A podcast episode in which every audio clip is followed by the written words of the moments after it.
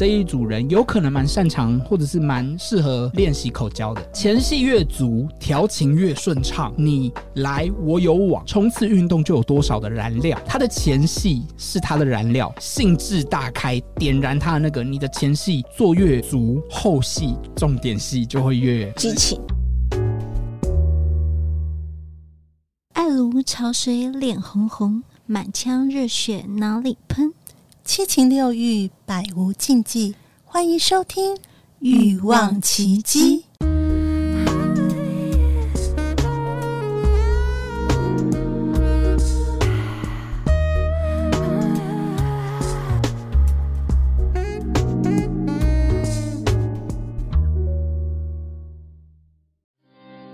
大家好，我是作家，也是性学博士许佑生，在此推荐《欲望奇迹》，这是两个女生之间非常精彩、幽默的高峰对谈，她们高调的谈情，高干的说欲，爱姬与琪琪带着各位情欲双全，笑傲江湖。欲望奇迹由情欲作家艾姬以及汉娜夫人琪琪共同主持，让说不出口的故事都在此找到出口，陪伴你度过有声有色的夜晚。大家好，我是两性情欲作家艾姬。大家好，我是汉娜夫人琪琪。艾姬，是我们今天要继续聊聊星座，对欲望星座的专题，而且要启动十二星座的性爱开关，怎么样做让我们能够达到情欲高涨？哇！太棒了！我们要欢迎我们的占星师 Air Air，欢迎 Air，跟大家打招呼。听众朋友，大家好，爱姬琪琪，大家好。今天要继续来聊聊这个呃星座的部分。首先，大家把自己的本命 星盘调出来，调出来，对对对。对，就是要知道你的出生年月日加时间，然后以及出生地点，然后就可以在很多占星网站去查到你自己长得很抽象的一张圆形的图，这样子。嗯、大家把这个圆形图拿出来看一下，我们现在也自己拿来看一下。我们上次有提到那个火星跟金星啊，就是大家可能比较知道说，哦，我火星是什么星座，金星在什么星座。但今天我们，哎、嗯，真的要带来干货了，就是好进阶班哦。对，是进阶班。真的，我们如果一张星盘提到像洋葱一样的话，那星座真的其实就是洋葱的最外层。剥掉洋葱的外层，其实每一个人的呃面相是很立体的，是很复杂的，嗯，以至于我们其实这颗洋葱的中间。层内层那个是更看你整张星图，就是整张星盘的结构。那呃，我们今天不会讲到那么复杂的结构，我们先讲中间层就好了。嗯，也就是我们会看宫位，宫位对，嗯、也就是说呃，你会看到啊、呃，有很多格子，有没有？那很像分披萨一样。那总共会有十二片披萨，也就是有十二宫啊，十二个在英文来讲是 house，就是十二个房子这样。嗯、那嗯、呃，如果我们今天要看性爱，我们又回到性爱的主题。是我们都是性爱主题。好，呃，无论你今天有没有相信占星没关系，你都听听看，或者说你可以调调看自己的星看星盘，然后来看一下今天这个部分在讲到的是这个你更深层实际会发生的故事喽。那我们要看的是哪里？是第一个是看金星，一样要回头看金星，金星是落在哪一片披萨上面？好，这是第一件事情。嗯那如果呃像艾姬好了，艾姬你上升是在狮子座，对，所以如果艾姬金星呃上升在狮子座，然后它刚好它的金星落在了双双鱼，双鱼，嗯，好，那我们从从狮子数过来，然后是逆时针的方向数，好，所以是狮子、处女、天平、天蝎、射手、摩羯、水瓶、双鱼，所以爱姬的金星落到了八宫。这样算过来，从太阳狮子开始算，所以是一呃狮子、处女、天平、天蝎、射手、摩羯、水瓶、双鱼，所以爱姬金星落八宫哦，这是这样看好吗.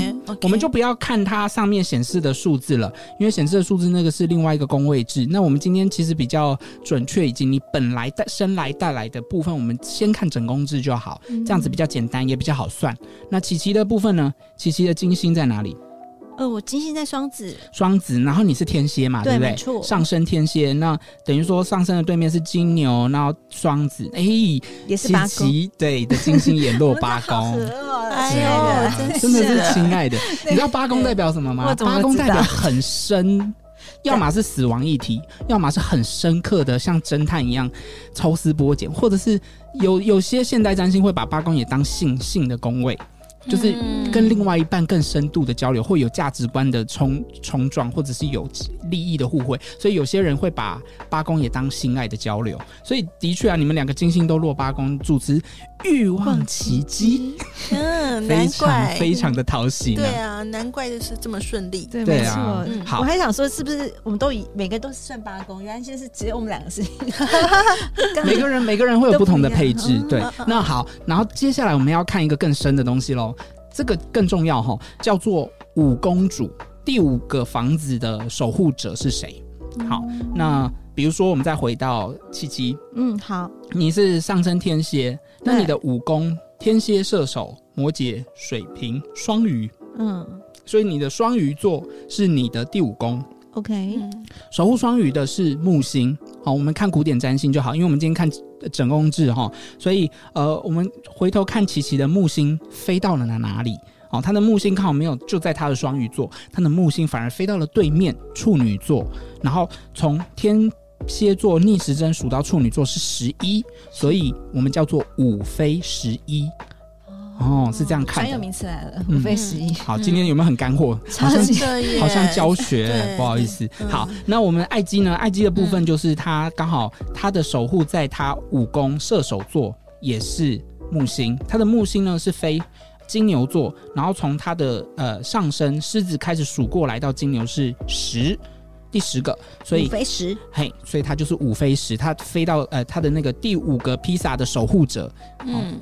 第五片披萨守护者飞到了第十片披萨，这是看什么？这是可以看到什么东西？这我们就是接下来要讲啊，讲说今天如何点燃，就是你打开你那个厨房情欲厨房的开关，把火点燃。我们今天来看如何点燃欲火。为什么要看武功呢？因为武功是你的享乐功，是你的子女功，是你的创作才艺表现功。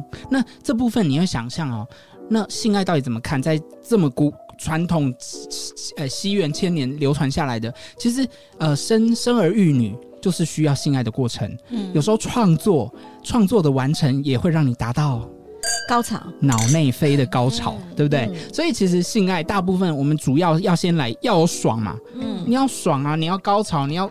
呃，抖动、震动，然后得到受精，然后受精，得到不是不是吓到，是 就是得到那个，所以古代人就会把武功放在这个快乐的子女宫，它也跟赌博有关，所以呃，我们基本上看武功是蛮准的哈。那当然也要看这个武功守护者跟金星、跟月亮、跟你肉体之间的关系。但我们今天先单纯的来看说，你这个武功披萨的守护者到底飞到了哪一片披萨上面？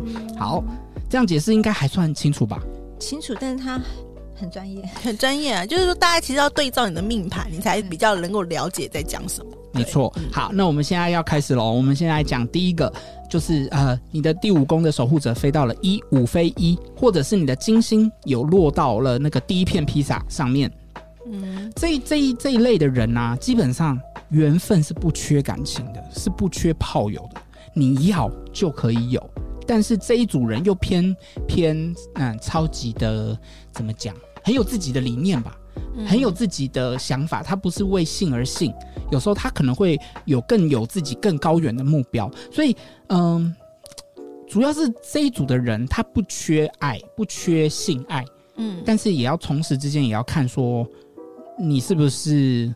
拐瓜裂枣都接，你懂我意思吗？嗯、就是说，有可能会挑或不挑，但是他不，不一定。基本上这一组会挑啊，会挑，嗯，因为他们有一个比较高一点的信念在这一组的上面了，嗯、所以基本上他看他的选择，他比较在乎什么。那来找你的机会很多的是啦，但你要、嗯、你要去找找看也可以。主要是这一组比较偏机会很多，但他不会太滥情，比较在乎自己所想要的渴望，他的主动性比较强。嗯，好，他比较重视自己的目标跟理念，有时候可能因为这一组太高的道德标准，或者是太有自己的偏好喜好，以至于呃所有的桃花都被你拒绝掉。这是五非一，五非一。嗯、那这一怎么就是怎么样的人会有五非一出现？呃，怎么样的人？就是就、呃、就是比如说比如说啊、呃，这样子呃，像我另我的另外一半好了，嗯、他的上升在射手座，OK，嗯，他上升在射手座，然后他的金星就在射手座，这、哦、就叫金金星就在射手座。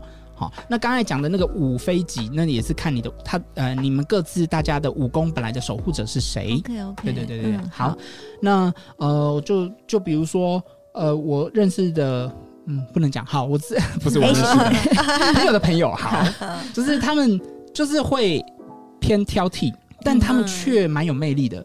他们却其实机会不缺，但他们常常会喊说啊，到底什么时候才会有另外一半呢、啊？常常会这样子挨来挨去，但事实上是他们有一点自己的主呃选择，自我的选择性比较强一点啦，以至于他们其实要打炮根本就很多人要倒贴他们，但是他们要不要？嗯、对对对，自己选择。嗯，好。那呃，这组就是要在乎的是，如果你真的一直都没有，那你就要想想看，是不是你的标准太。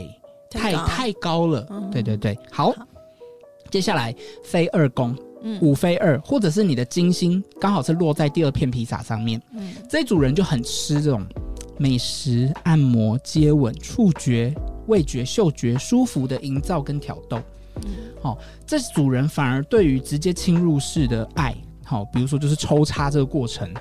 呃，要看整体配置，但大部分可能这组人会觉得这个侵入式只是一个过程，不是它的重点。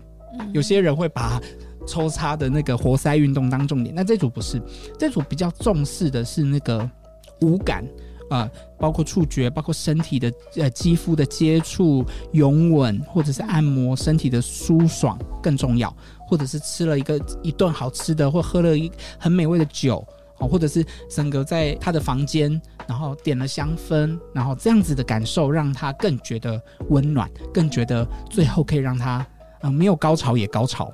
嗯，他更在乎的是这种感觉，okay, 体感的高潮，okay, 不是在乎那个抽插的高潮，对，喷水的高潮。嗯，哦，比较还可能他们也蛮蛮可以喷水的，但重点是你前面的这一块要能够。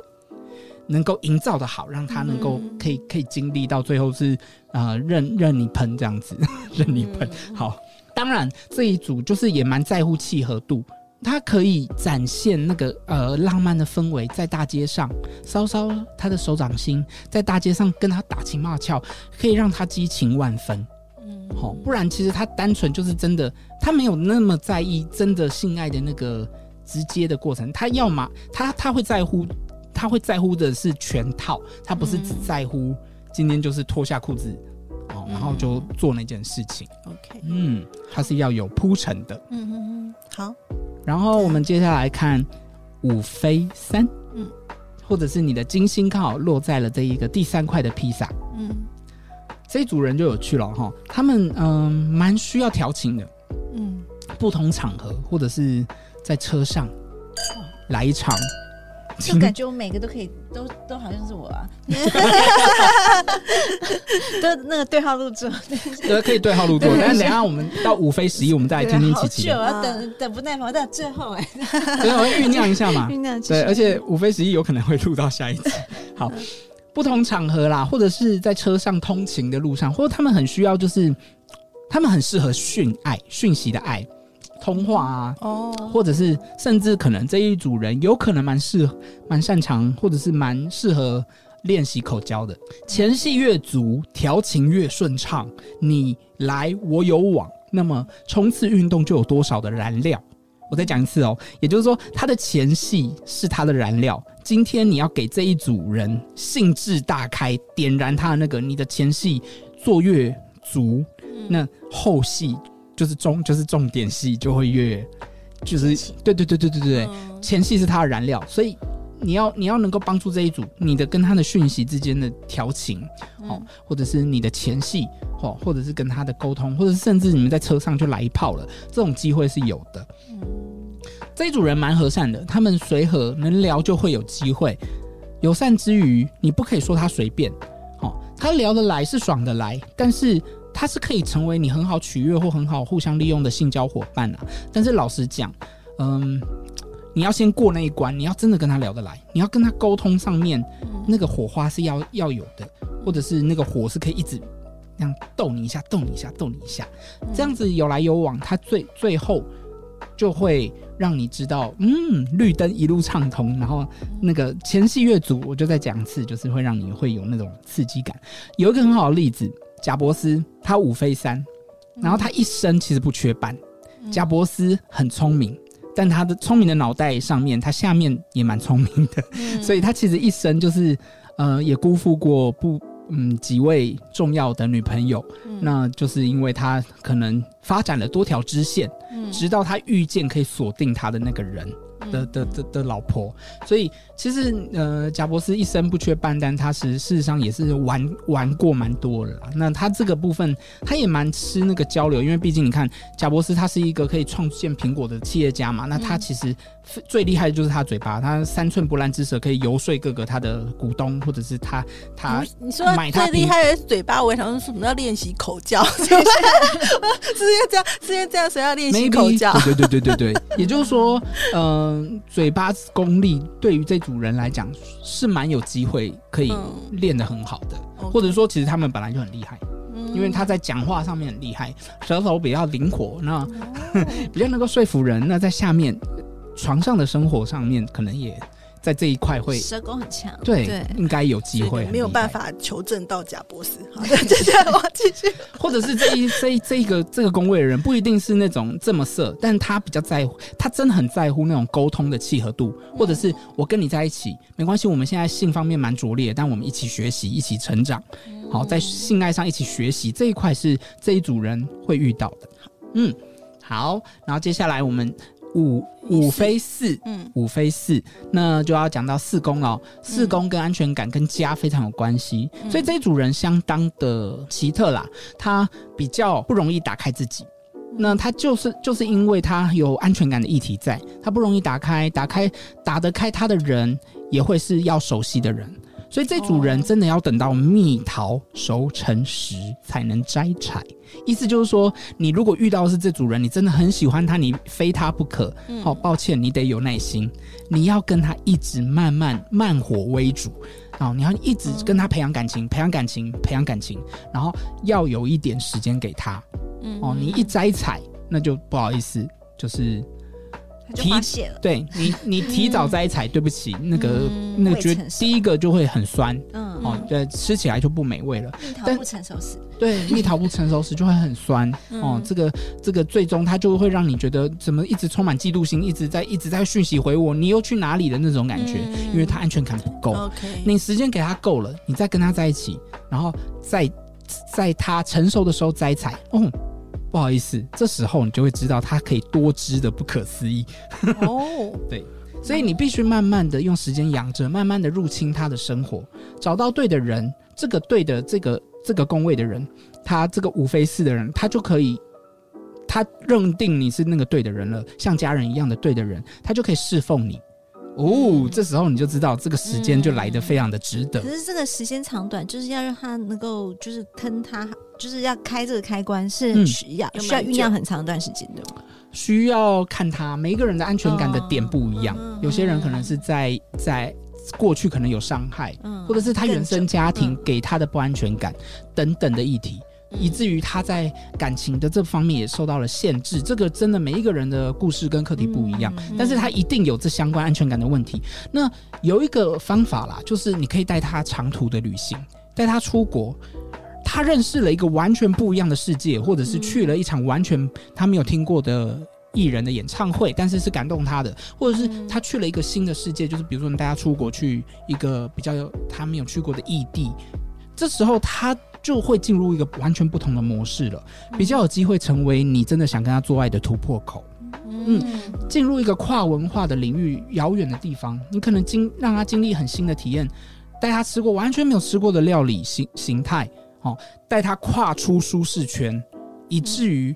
他在床上也开始愿意为你跨出舒适圈。哦，好，不好意思，我这样会不会都教大家一些不好的事？教人家突破？不会啊，我没有。我觉得我现在想要变成五飞四，可以带我出国吗？没有，只是为了要出国而已。其实我有一个呃很好的朋友，那他其实嗯、呃、就是蛮吃这安全感的议题，但这个这他是其实最后是他目前是嫁到国外去的。我就觉得这个很适合他，对，没错。他在国外真的比较能够做自己，或者是在国外比较能够放，不用把壳夹得这么紧，变成他就是真的远距实质的外交交流，造成深刻的这个跨度的节目，就是跨文化外交之类的，让他有这种比较这种国际艳遇的机会也是比较有可能，可是是很远的、遥远的，对啊，或者是说，因为无非是，如果你今天不讲生生儿育女或性爱这一块，你的才华可能也跟国外在国外展现啊，也有可能。对对对对对对，好，好。接下来是五非五，那这个就等于说，你守护武功的这个主人回到他的家了，嗯、那这是显然这个哦，他就会很很厉害，很厉害，很厉害，这一组人，哦冒险的快乐，或是充沛不假思索的愉悦，哦，就很像我们创作可以有新作品那种脑内飞。嗯，在性爱之时都可以掀起这样的情怀，这有蛮看人的，也看他的配置啦。但是条件具足，他是可以很不缺性的哦。我有知道某个人，他是需要发号码牌，他每天就在他自己房间家里等。然后源源不绝的，源源不绝的不同的人，而且是一天一天类似一天，他是可能发了三个号码牌，他一天是排三场，只要是他没有上班的日子，他就是可以一天同时约，呃，不能讲同时约，就是排班排班排班约不同的人，时间管理大师，对他这完全就是，而且他就纯性，他要玩可以玩到嗯，很很很开。很开这样子，如.就是可以变成创造一波又一波的高潮，然后得心应应手的玩咖，就是才华跟情欲的面向蛮容易被开箱的。嗯、像刚刚这个故事就蛮传奇的嘛，嗯、对啊，需要排队拿号码牌的这种传奇。当然也不是说每一个人都这样啦，但是如果其他整个星盘配置有这个机会，他五费五是非常有机会，因为他毕竟这一个呃武功的主人回到他自己家，嗯、他自己想享乐的这个议题。回到了他想享乐的舞台上，嗯，嗯，就一定就是相当的可以有。所以通常看到这样子盘是武功，就是他刚好他的那个武功就是他自己的那一块的话，你就会发现，哎、欸，这个人可能就是一个玩咖喽，会这样这样、嗯。我们在 跟客户在分享或咨询的时候，他没有问我不会回答。嗯，但是如果他是在讲说他的创作才华，我就说，嗯，你创作才华能量非常强。因为武功不是只有讲性爱这一块，他是讲享乐啊，嗯，有点。投资啊，就是哎，不是有点像乐透、大乐透那种愉悦感的这种宫位，它也是创作，它也是你的儿女的宫位，嗯、所以对对对。但是基本上，呃，五之五是有机会有这种形态的人出现，嗯嗯，也或者是说，我们再回到贾伯斯，贾伯斯他金星本身就在五宫。好，我就刚才讲，他真的不缺伴侣。他在他定下来之前是蛮渣的某个部分。好，这样有去看他自传的时候，你就知道他的同居对象跟他妻子都被他玩过，然后放置一边。就是他可以想要怎样就怎样，嗯、他自己的以自己为主嘛，他自己开心很重要，嗯、对他来讲，嗯、所以他可以真的蛮玩咖型的。OK，五飞六，五飞六是这样哦。我们讲六宫，它是职场的环境。也是，嗯、呃，叫叫做奴仆宫，传统叫做奴仆宫。观察了一下，呵 呵他们这一组人有可能不吝于尝试有点奴的角色，被奴役让他舒爽。要怎么开启这个五飞六，或者是金星刚好在这个第六第六片披萨的开关，就是给他指令，下指令，让他知道他可以做什么，服务你。嗯，哦，他因为他有服务的精神。这组人就哎，听起来好赞哦！就是你下指令，他会服务你。对，哦，但是未来 AI 如果大家性爱得不到满足，可以买一个 AI 机器人的话，可能就需要有五飞六的精神，下指令让你得到快感。嗯、喜欢被颐指气使，但同时，嗯、呃，对方就是因为他觉得你值得，他才会愿意被你上，或者愿意上你嘛。所以，他可以达到自己的价值，明明自己可以好好的快乐啊，但同时之间又。有时候这些五非六的人可能会臣服于那些条件跟魅力，让他看不清自己的。他很在乎肉体得到这个欢愉的本身。嗯，那另外啊，这一组人也有一个特性，就是他蛮在乎一个规律性的，有点像是性爱是他的日常。你如果百货公司没几个小时没有去打扫，就会像被炸掉一样嘛。哦，对嘛，就是尤其百货公司又周年庆的时候，哦、每个每每每可能每半个小时那个打扫人一定要去清洁，哦、所以。反而是性爱对他来讲，虽然说可能他的招式不一定多，但他会非常的固定。你如果喜欢上这一组人，你要知道，他如果性爱很久没有跟你打卡了，那恐怕他移情别恋了吧？在别的地方打卡，对，他因为他这组人需要有一段频率的对对，他喜欢服务你，他同时也很需要这个娱乐，嗯在一个很 routine、很很很有规律性的一个节奏当中。对对对，所以这组人真的是蛮需要、蛮知道说，嗯，你跟这一组人交往，那个节奏会蛮固定、一定的。对对对对，所以再累，这一组人就算再累也会爽一发。如果不累的时候可以爽两发。他爱爱是耐操体质的，很不赖吧？哇，对，持持久力这一块是很有机会让这一这一组人达到。这组人是不是他并不是，就是他自己是呃比较重视是肉体的感受，因为他就是跟体力有关系，而并不是说我真的要他比较重视的是自他不在乎在床上有多劳累哦，他就是很愿意服务你。嗯，对对对对对，如果你是刚好那一组，比如说，就是可能你就是想要被被被被口交很久的那个人，他这个、嗯这个五飞六说不定很愿意啊。就是他如果真的够喜欢你，他就是很愿意。我记得你在上一集有，分享说，你有一个朋友，他是个很喜欢被口的人，所以这一组的人就很适合跟他在一起。嗯，对，这一组人同时也蛮 适合跟刚刚讲五飞四的人在一起。嗯怎么讲呢？因为五飞四很需要安全感，这一组人可以提供给他安全感，因为你固定打卡嘛，嗯我就知道你没有。没有，loss 掉 lost 掉今天的进度啊，或者是说，哦哦，你是每天都要做的人，那嗯那对，那就可以提供那个刚刚五飞四比较没安全感那一组人安全感，嗯有没有？还还不错，得到了一些配对指数，对啊，得到可以可以。性爱上的配对，只是大家以后就是都要把自己的那个星盘拿出来配对一下。而且我刚才讲，其实与其讲他比较适合服务那个一直喜欢被口太多执着那种人，嗯。他不如去。也可以去喜欢比较容易搭得上 BDSM 搭得上些，不是可以主奴 BDSM 可以，BDSM 玩。凶一点，它跟肉体的那个痛啊、结合、舒爽有关嘛，对不对？有些人痛就会爽，所以如果你是五非二的人，嗯。那个很在乎那个环境氛围、美食嗯美酒，但是他也很在乎触觉，所以五非二跟五非六，你一个很固定的规律。然后很懂得 SOP，我去服务你就是一套完整的菜单，有前菜，有汤，哦然后有有有有小有沙拉，然后再来煮菜，这样子一个很固定的 routine 的人，再配合一个很需要 routine 五非二，很在乎这种环境氛围以及肉体触感的人哦。然后如果这五非二刚好是主，然后五非六是奴，哦，配对成功，配对，叮咚叮咚，嗯这样原来之类的。对，你看我们看到星盘，其实可以走配对指数的，而且自己之后说，哎，谁跟我比较配？然后发现我的个性是这样子，我要找一个个性跟他嗯是互补型的。嗯对，今天其实我们在讲这些占星的这些术语啊，大家也不用有压力，不用紧张，也不是我刚才讲的那个就一定是这样，因为啊，其实你还要回头看你那一颗所谓的守护的那个行星到底是什么星。其实呃，老实讲，要讲比较准确一点，还是要回到整个结构，也就是哎，很很多很细的东西要一起看。